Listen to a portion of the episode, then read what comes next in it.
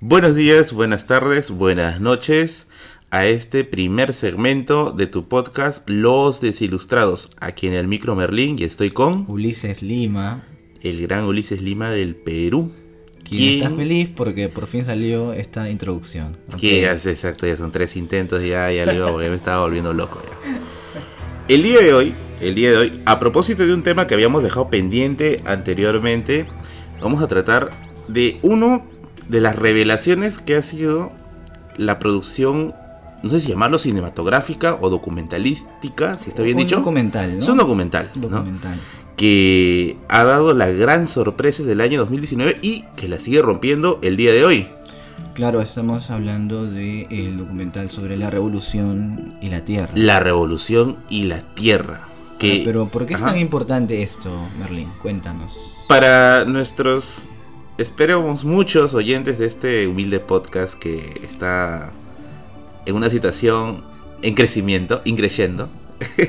bueno, hay mucho romanticismo. hay, hay mucho romanticismo, no, no llevamos las estadísticas exactamente, así que no sabemos quién es el otro realmente que está al otro lado.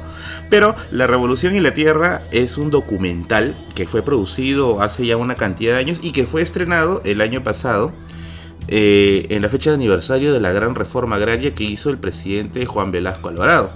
El- Chino, el- Chino Alvarado. el chino, el, el chino, el chino bueno de la historia del Perú quizás. O el chino no tan Eh. malo. El chino no tan mal.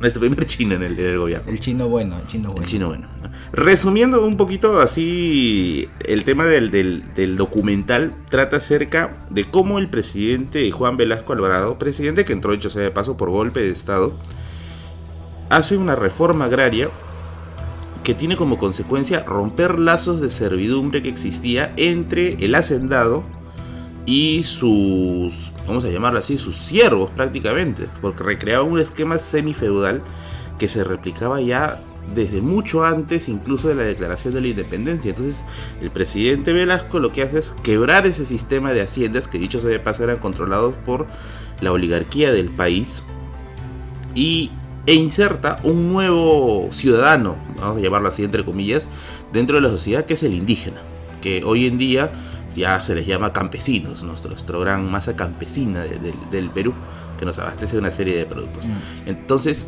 ese es básicamente el eje sobre el cual gira el documental. claro. Eh, Sin embargo, también hay que eh, enfocar que hay ciertas partes que se omiten en el documental, como es. por ejemplo, el, digamos, eh, la eficacia real eh, en términos no solamente sociales, sino en términos realmente económicos, que pudo haber traído la, eh, la reforma agraria ¿no? que, se, que se plantea, que es uno, uno, uno de los temas también que siempre este, se debate todavía hasta, hasta hoy, ¿no?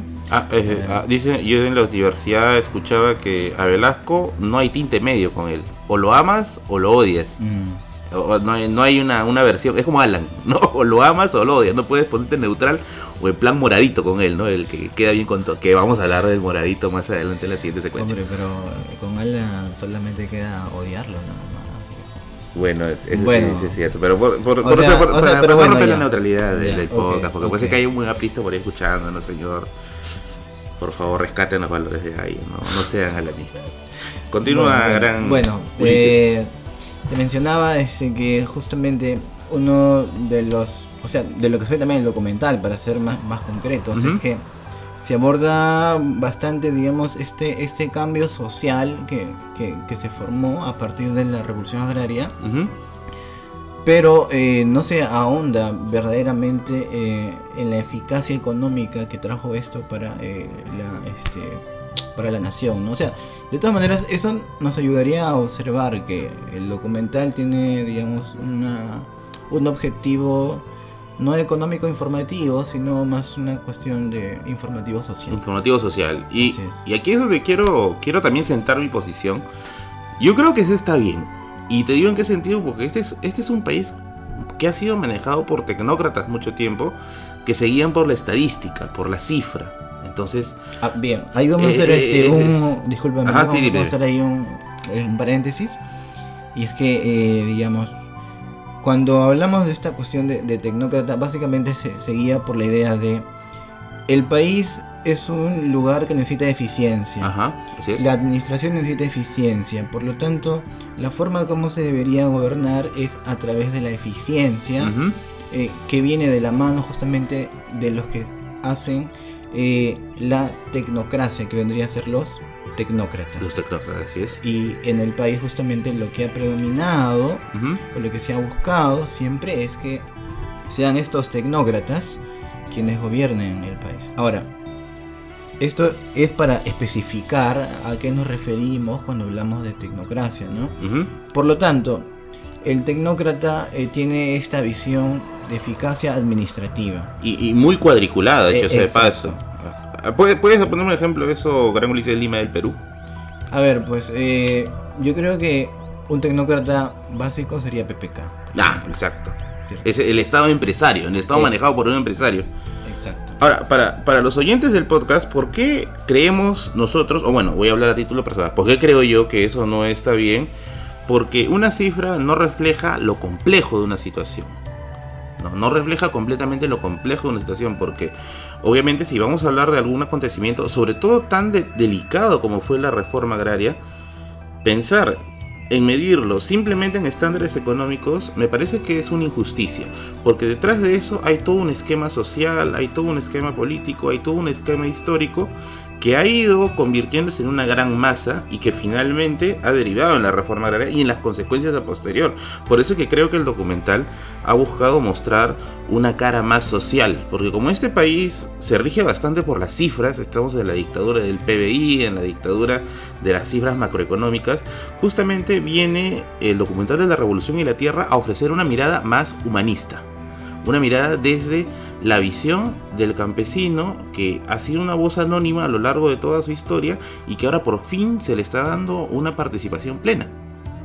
¿Tú qué opinas? Este, ah, para guardar, ya van a pensar que estoy como modo Carlos Orozco. eh, corta.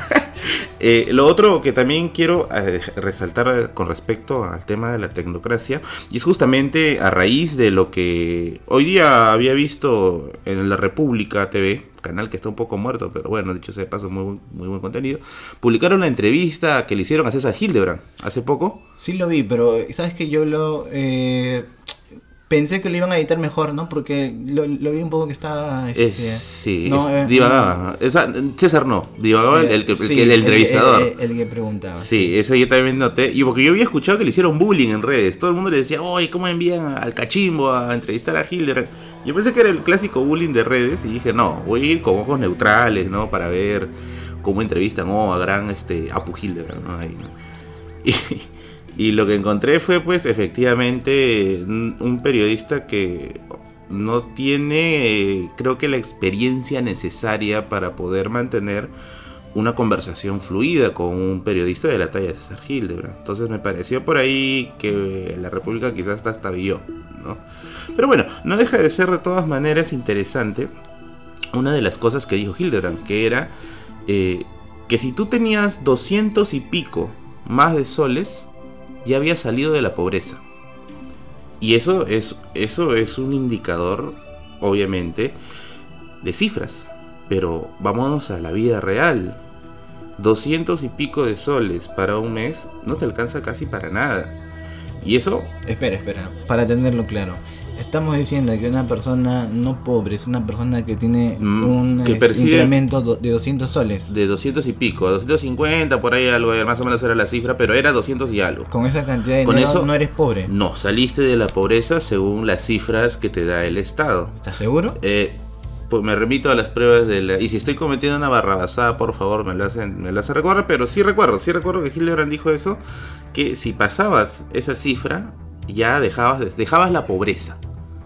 En términos económicos. Pero Merlín, ¿y, cómo es eso del, del sueldo mínimo entonces?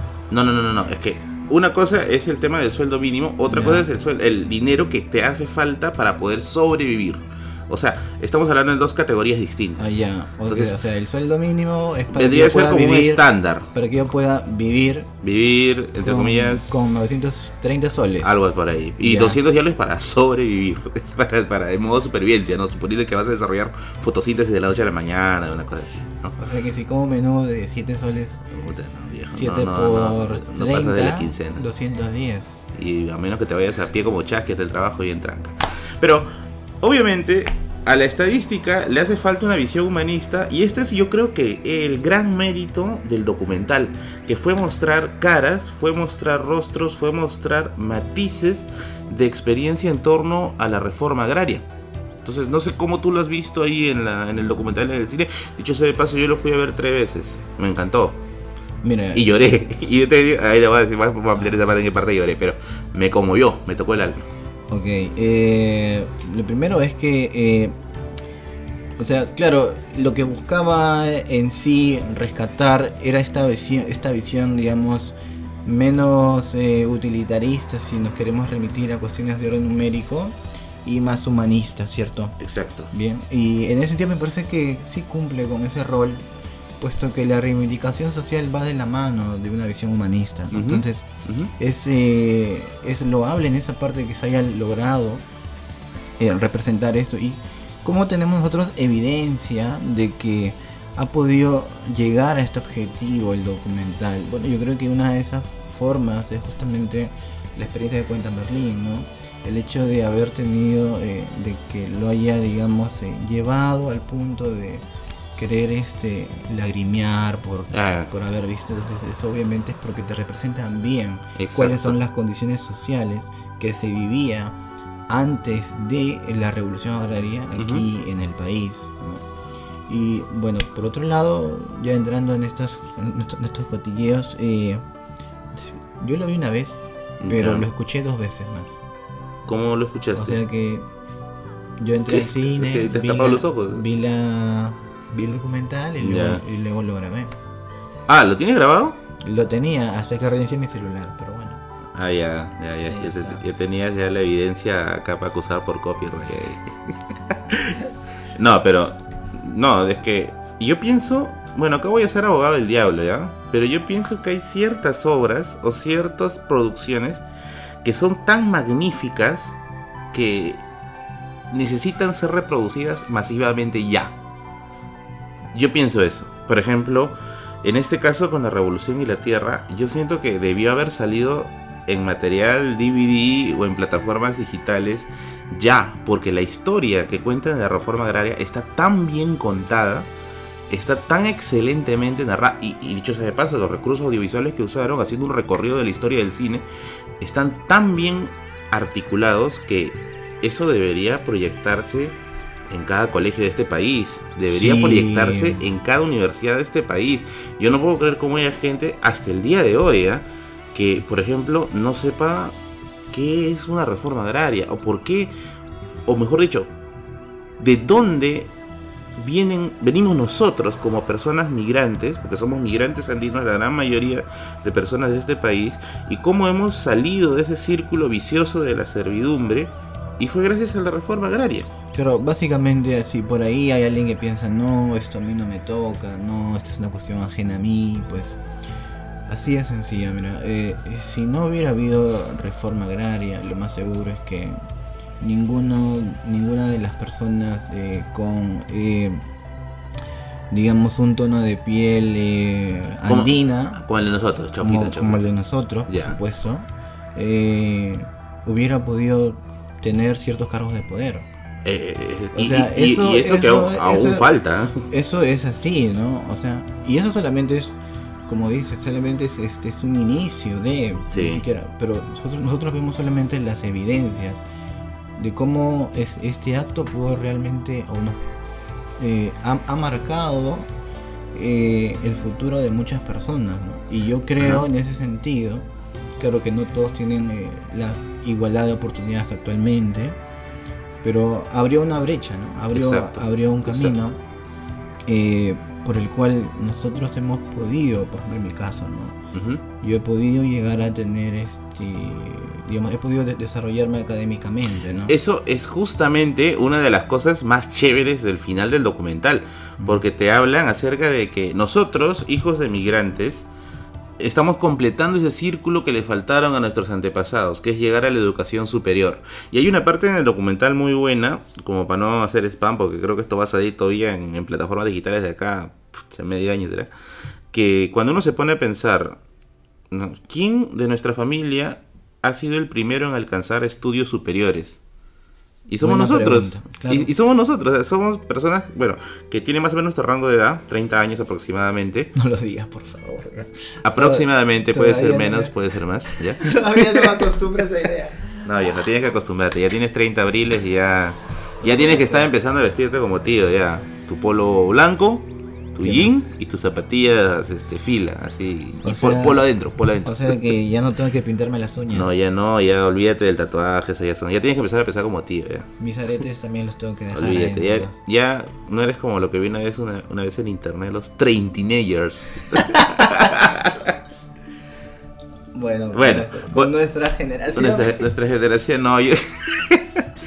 Ulises está que se caga de risa porque ya se da cuenta que es un tío, ya está al borde del geriátrico y bueno. A la Estamos en nuestro mejor año, de- estamos en nuestra mejor etapa de la, de la adultez. Así siempre escucho que dicen de todos los inicios de década. Bueno, eh, ¿más off topic?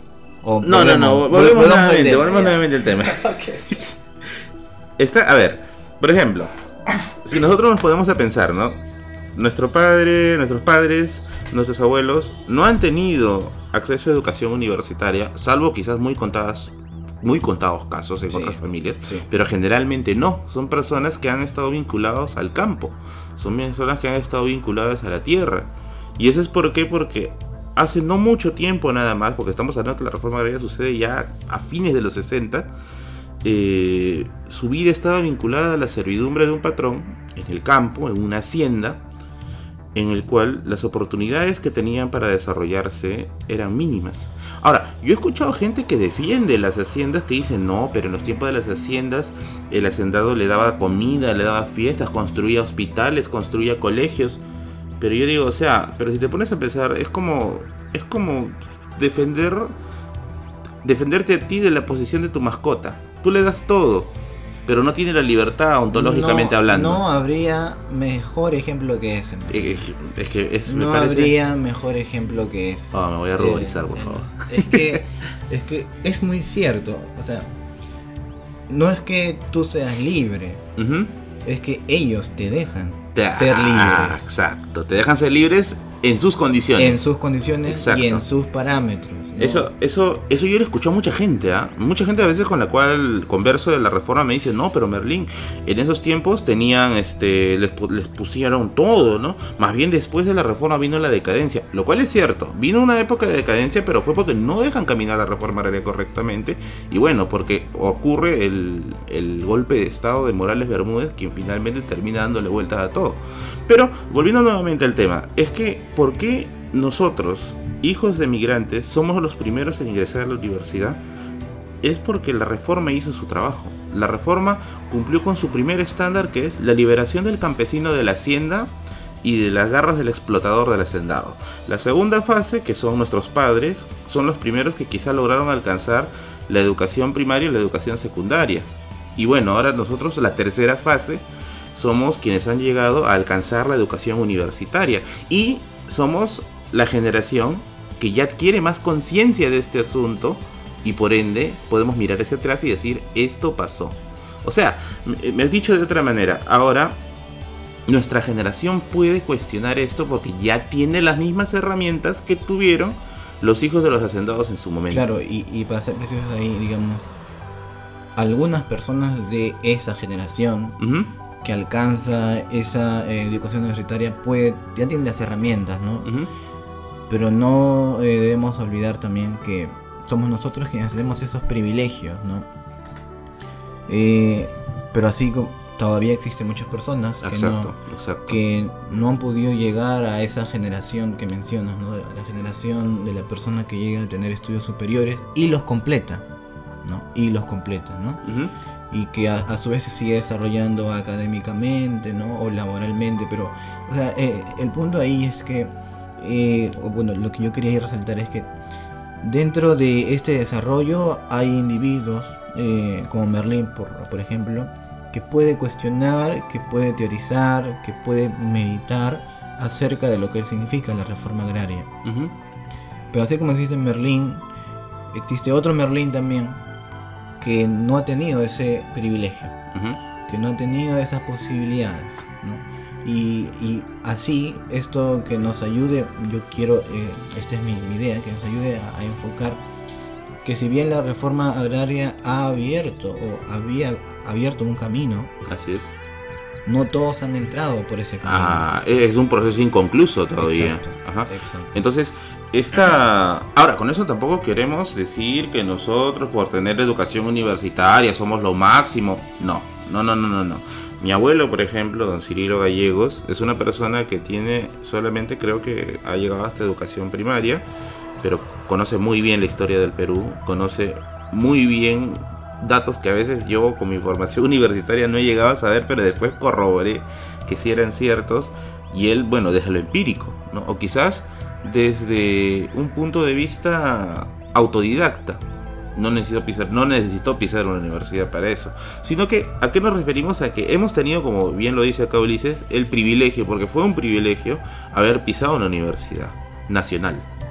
No, ni hablar de una, una particular porque, bueno, el, el precio es muy alto, ¿no? Es un precio que no se puede pagar, bueno, al menos no podíamos pagar nosotros tampoco. Pero de todas maneras, entres a una universidad nacional o particular, termina siendo de todas maneras una suerte de privilegio.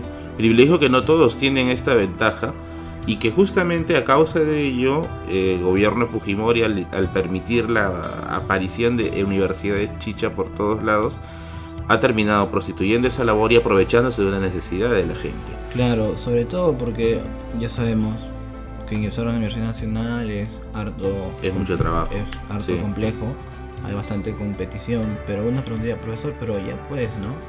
Eh, ¿Quiénes, este, es que, que lleguen los que pueden, ¿no? Ajá. Más o menos la idea sería esa, ¿no? Y, me has hecho acordar a una persona. y- claro, o sea, que lleguen los que pueden y, listo. Pero es que, como mencionó Merlin, eh, el privilegio es lo que se encuentra detrás de la competencia. ¿no? O sea, Ajá. cómo llegas tú a la competencia. ¿no? O sea, puedes llegar tú con este, haber estudiado en un buen colegio y aparte de ese buen colegio has tenido la oportunidad de ir este, a una academia, por ejemplo. ¿no? Así es, mejor dicho. O ese es un caso, pero hay otros casos de chicos que vienen de colegios de estatales y no van a tener la misma preparación que tú, pues. No, ni hablar. Yo, yo salí de un estatal. Es más, si volteamos a la derecha, ves mi colegio estatal acá.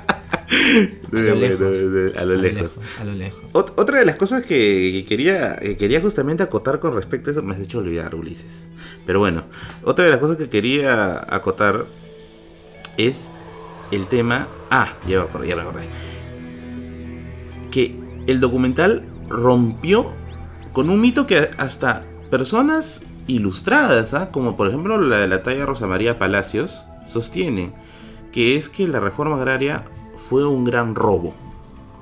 Por ejemplo, quizás si eres si estás familiarizada con la coyuntura electoral o te gustan los avatares de la política peruana, habrás escuchado en algún momento pues el programa de Rosa María Palacios en YouTube, ¿no? Sin guion.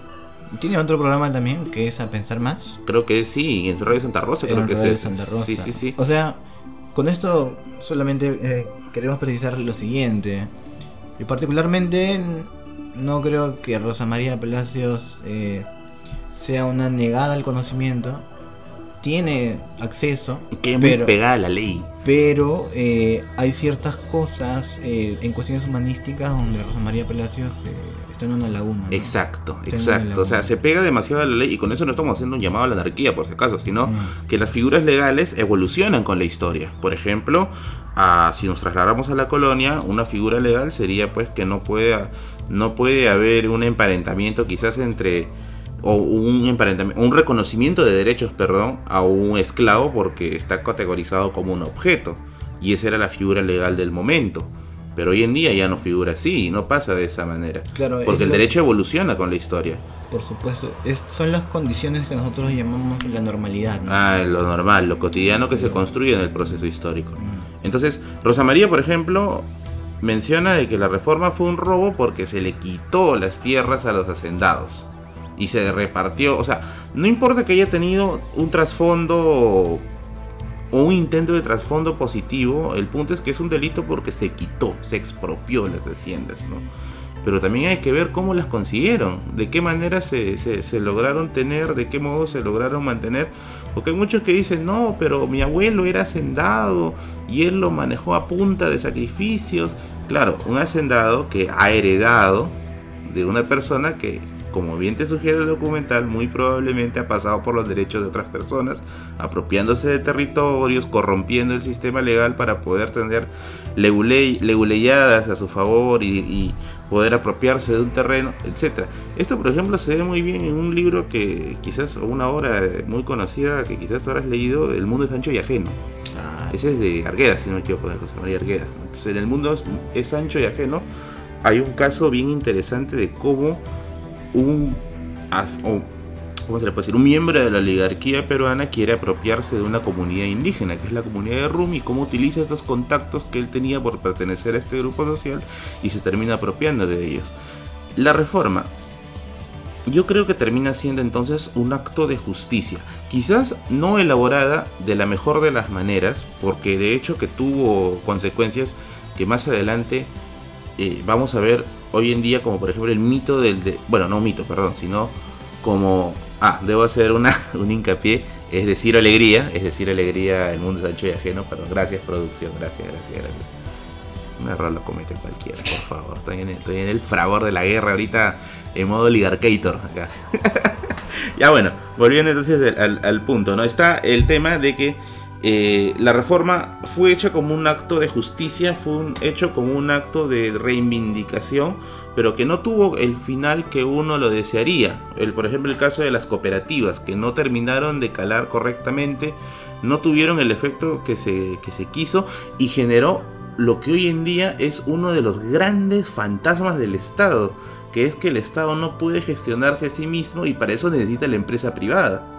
Y ese es hoy en día creo que el mantra sobre el cual los partidos políticos de derecha se sitúan. De que el Estado simplemente tiene que ser un mero árbitro y todo el resto del trabajo se lo tiene que dejar al empresariado privado. Claro, eh, digamos, ahí se, digamos, empieza a, a fundamentarse esta idea del Estado como observador, eh, como alguien que no puede eh, entrometerse en la economía, puesto que el Estado solamente entraría para generar pérdidas. en, el, mismo documental se nos informa que estas cooperativas terminaron fracasando, muchas veces por eh, desconocimiento también de, digamos, del manejo del, mismo de, las cooperativas por parte de las personas que conformaban la cooperativa.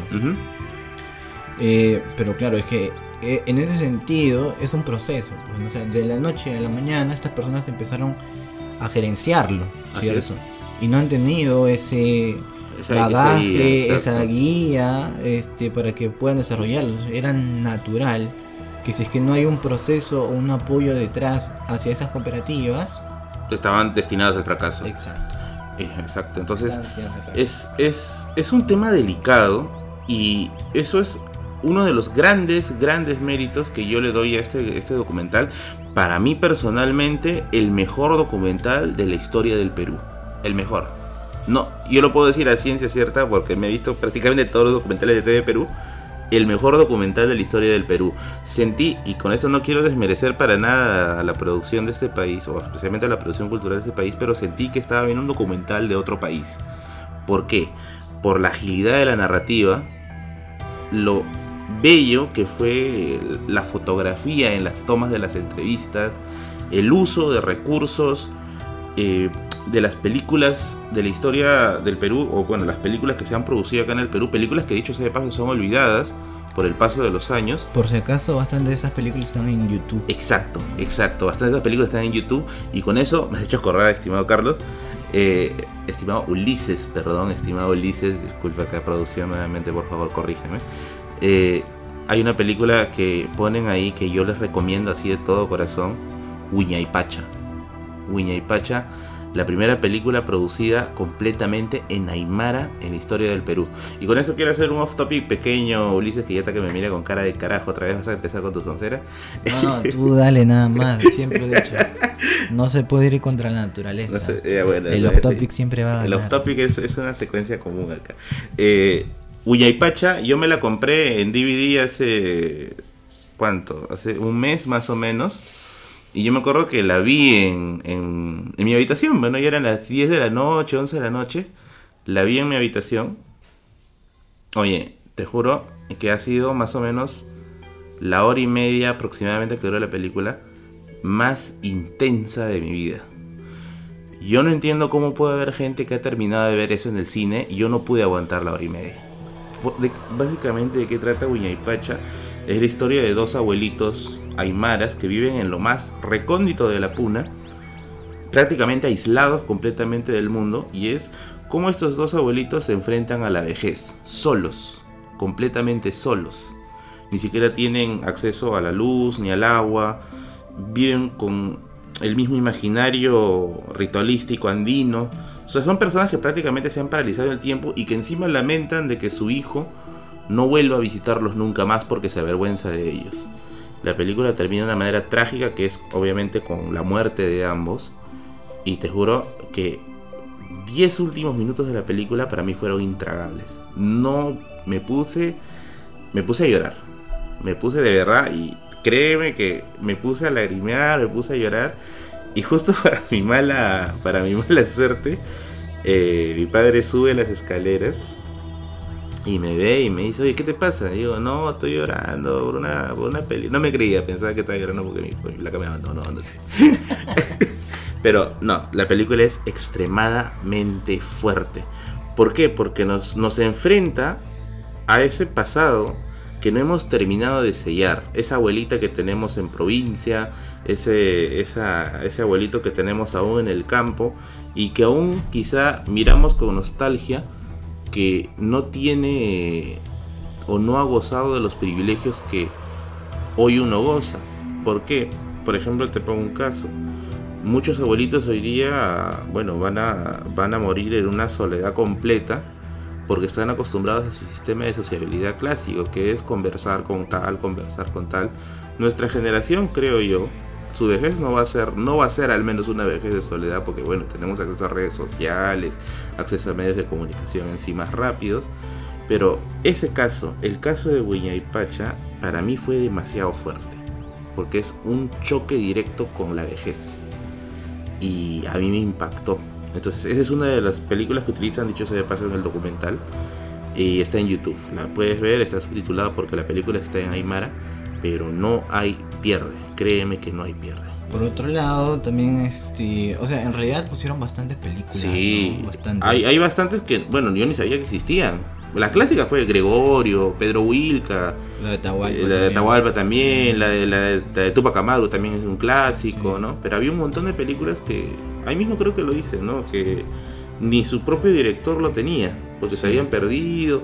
Otras dicen que la, cuando se, se anule el gobierno de Velasco, la Cinamos había producido bastantes películas para impulsar el sentimiento de ciudadanía, el sentimiento de patriotismo, porque era, era parte del plan de la Cinamos impulsar, eh, la e impulsar el nacionalismo por medio de producción cinematográfica, que después del cierre de la Cinamos se perdió. Se mandó a quemar, se mandó a incendiar, según el documental, a manos de Morales Bermúdez, del presidente que viene después de Velasco que por si acaso también sale en la, sale también. cinta, sí, en el documental sale. Eh, otra, digamos, otra de, las este, de las películas en, las que se, menciona también son las eh, producciones de Robles Godoy, por ejemplo. Ah, claro. Que seguramente son, es, el autor, digamos, más conocido, ¿no? Ese es este, uno, uno de las obras sagradas del cine. Sí. del cine peruano, al menos. Y justamente ahí también ah, ah, nos menciona esta, esta otra película llamada La Muralla Verde, ¿no? Ah, ya, ya. Sí, sí, sí, sí, sí. Que, o sea, miren, para aquellas personas que quieran crear una empresa, que deseen crear una marca, se van a sentir totalmente identificados con esa película. Porque la burocracia que se crea en el sistema en ese ah, tiempo no es muy diferente a la que pasa actualmente. Exacto. Y eso lo puedo decir no solamente de manera eh, por lectura, sino lo sé de manera empírica. Para, los oyentes del podcast, cuando nos referimos a burocracia, es el que te hace los papeleos. Es el que te hace los, ese que hace a, hacer tu papeleo al Estado ahí para que te gestionen un documento y te han dicho con carepoto, no ven acá el miércoles y el miércoles nunca llega Ese es. No, ese ven es. después. El, el de no. Monster, el de Monster University, esa es la viejita, esa que. Que no sé cómo se llama el. Ve a la ventanilla 2. Ese. Y de la 2 te dicen, no, tiene que ir usted a la siguiente 4. piso. No, ahora tiene que bajar al primer piso. Y sacar su ticket. y Y luego tiene que ticket. volver a subir. Ah, su- Oye, en serio que. Es desgastante. Es, te desgasta. Es horrible. Eso, Te o sea, desgasta. y yo creo que dentro. terriblemente. Y, de- y- y sí. eso, y eso también, este, o sea, es de lo que habla también este, la, este, esta película, ¿no? De la Morilla Verde, ¿no? Lo cual yo quería rescatarlo porque actualmente es algo que pasa. O sea, Y sigue pasando y probablemente va a seguir pasando. Sí, pues sí, la verdad que te produce una frustración tremenda. Es que yo creo que hay una falta total de empatía ahí. Absoluta de empatía. O sea, pero por otro lado también uno te- tendría que ponerse a pensar cómo, cuáles son las condiciones en las que laboran las personas de ahí, pues, ¿no? Pero mira, yo he tenido casos, eh, te lo digo cuando gestioné mi documentación de Universidad Nacional y yo la gestioné en la vida real. Agárrate, porque ahí está la burocracia más sádica de todo el Perú, creo. ¿ah? Eh, mira, había ventanillas que tenían literalmente lo que yo necesitaba ahí mismo. Lo tenían ahí, estaba ahí. Pero no sé, será por desidia, será por ganas de fregar. Me decían, vuelvo otro día, vuelvo otro día. Tuve que ir con una autoridad, después de haber peleado con medio mundo de dentro de la universidad, para que me lo den ahí mismo y me digan, aquí está. Y por eso, bueno, yo digo, eso no es que mi papel no estaba ahí, no, mi documento no lo habían impreso, faltaba firmar, estaba ahí, simplemente era que no jodas. No es una cosa así, no, no jodas. Ahorita no, estoy ocupado. Y bueno, yo también soy de los que odian la burocracia en este país y espero que algún día cambie esa situación. Y muy buena película de la, la Muralla Verde, que refleja justamente esa, esa frustración que se tiene ante un proceso administrativo y no poder hacer nada. Y cómo esa misma burocracia eh, lo que hace es retrasar, digamos, al empresario, ¿no? Eh, porque, en- bueno, en esta película trata justamente de una persona que quiere ir, digamos, y hacer su nuevo camino desde la selva, pero no lo dejan por el tema de la burocracia, esto y lo otro. En fin, que es desgastante, definitivamente. Y, es, y, y me parece que justamente se rescata esta película en, la, en el documental para que se observe también uno de los, eh, digamos, también grandes eh, como críticas que se le hace al Estado, ¿no? Que es la que es la excesiva burocracia que existe todavía. Así es, así es. Ulises, lo bueno del documental, a ver, para resumirlo, A ver, lo bueno, la edición, ¿ya? eh, el énfasis humanístico, Ajá. bien, eh, que nos va a ayudar a a descubrir o redescubrir algunas películas eh, hechas en Perú Ajá. sobre sobre nuestra verdadera sociedad, bien. Y a ver, ¿qué otra cosa más podrías agregar? A ver, yo lo bueno me toca a mí. Para mí es que se tocó un tema que es tabú en este país, Velasco. Oye, yo me acuerdo en mi época de colegio, mi profesor de historia, profesor John, si me estás escuchando, no te entendí absolutamente nada. Lo único que yo recuerdo que mencionaron de Velasco es una clase ultra rápida que hablaba de como de 10 presidentes y Velasco le pusieron simplemente Dictador entró por golpe de Estado, hizo la reforma agraria, golpe de Estado por Morales Bermúdez. Fin, pasamos a Morales Bermúdez. Nunca ahondaron, nunca me dijeron de qué trataba la reforma agraria, nunca me explicaron por qué yo tenía que estudiar en un colegio nacional, mientras que hay otras circunstancias para estudiar en otros colegios de personas de otras clases sociales, otros estratos sociales. O sea, nunca me englobaron correctamente cuál fue el impacto de la reforma agraria. Lo conocí mejor en la universidad cuando empecé a escuchar las conferencias de este historiador Antonio Zapata, que hace, ha hecho numerosos artículos de, Velasco, incluso recientemente ha publicado un libro sobre la caída del gobierno de Velasco. Y bueno, con el documental lo terminé de cerrar, lo terminé de, de- de- de- de triangular, como se dice, toda la información. Y dicho sea de paso, tampoco el documental no te cuenta absolutamente todo por cuestiones de tiempo. Entonces uno también tiene que buscar por ahí bibliografía, poderse agenciar nuevas cosas. Entonces para mí lo bueno es que hayan tocado el tema tabú, Velasco, que yo espero que con el paso de los años se le dé la importancia que se necesita para seguir debatiendo más, para seguir sabiendo más sobre este gobierno que hasta el día de hoy creo que no se le ha dado la valoración justa. eso, eso es lo que pienso yo. Ulises, lo malo. Ah, me, es difícil encontrar algo que yo pueda definir como malo, en serio, me es muy difícil. Tal vez eh, me hubiera gustado encontrar eh, el testimonio de más voces. Eso me ha quitado a mí, ya bueno, sí, El testimonio de más voces. Eh, de, por otro lado, creo que también podríamos agregar, o sea, bueno, no sé si es un exceso ya, pero a mí me hubiera gustado que al menos se, se toque o se mencione eh, no solamente de forma superficial, sino que se le den unos minutos de trabajo a aquellas partes, porque nada es ideal, eso hay que aceptarlo, ¿no? Nada es ideal, que se dedique también a esas partes en las que el gobierno de Velasco, por ejemplo, trajo consecuencias no necesariamente positivas. Claro, como la, toma de los medios de comunicación, por ejemplo. Por ejemplo. Ajá, sí, sí, sí.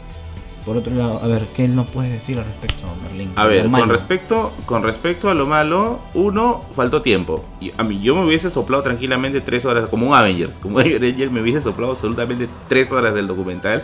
Y para mí queda documental, Merlín, ¿quién iba a ver tres horas, por Dios? Viejo, yo iba a ver tres horas y, la iba a ver la veces que se, me, que se me dé posible. Lo malo, lo que sí diría, lo malo es que no ha estado disponible en el Cono Sur, en Villa El Salvador distrito lleno de migrantes, distrito al cual yo pertenezco, estoy a 10 minutos del santuario de Pachacamac. Acá Ulises piensa que es menos de 10, seguro va a decir que es 5. 5 minutos.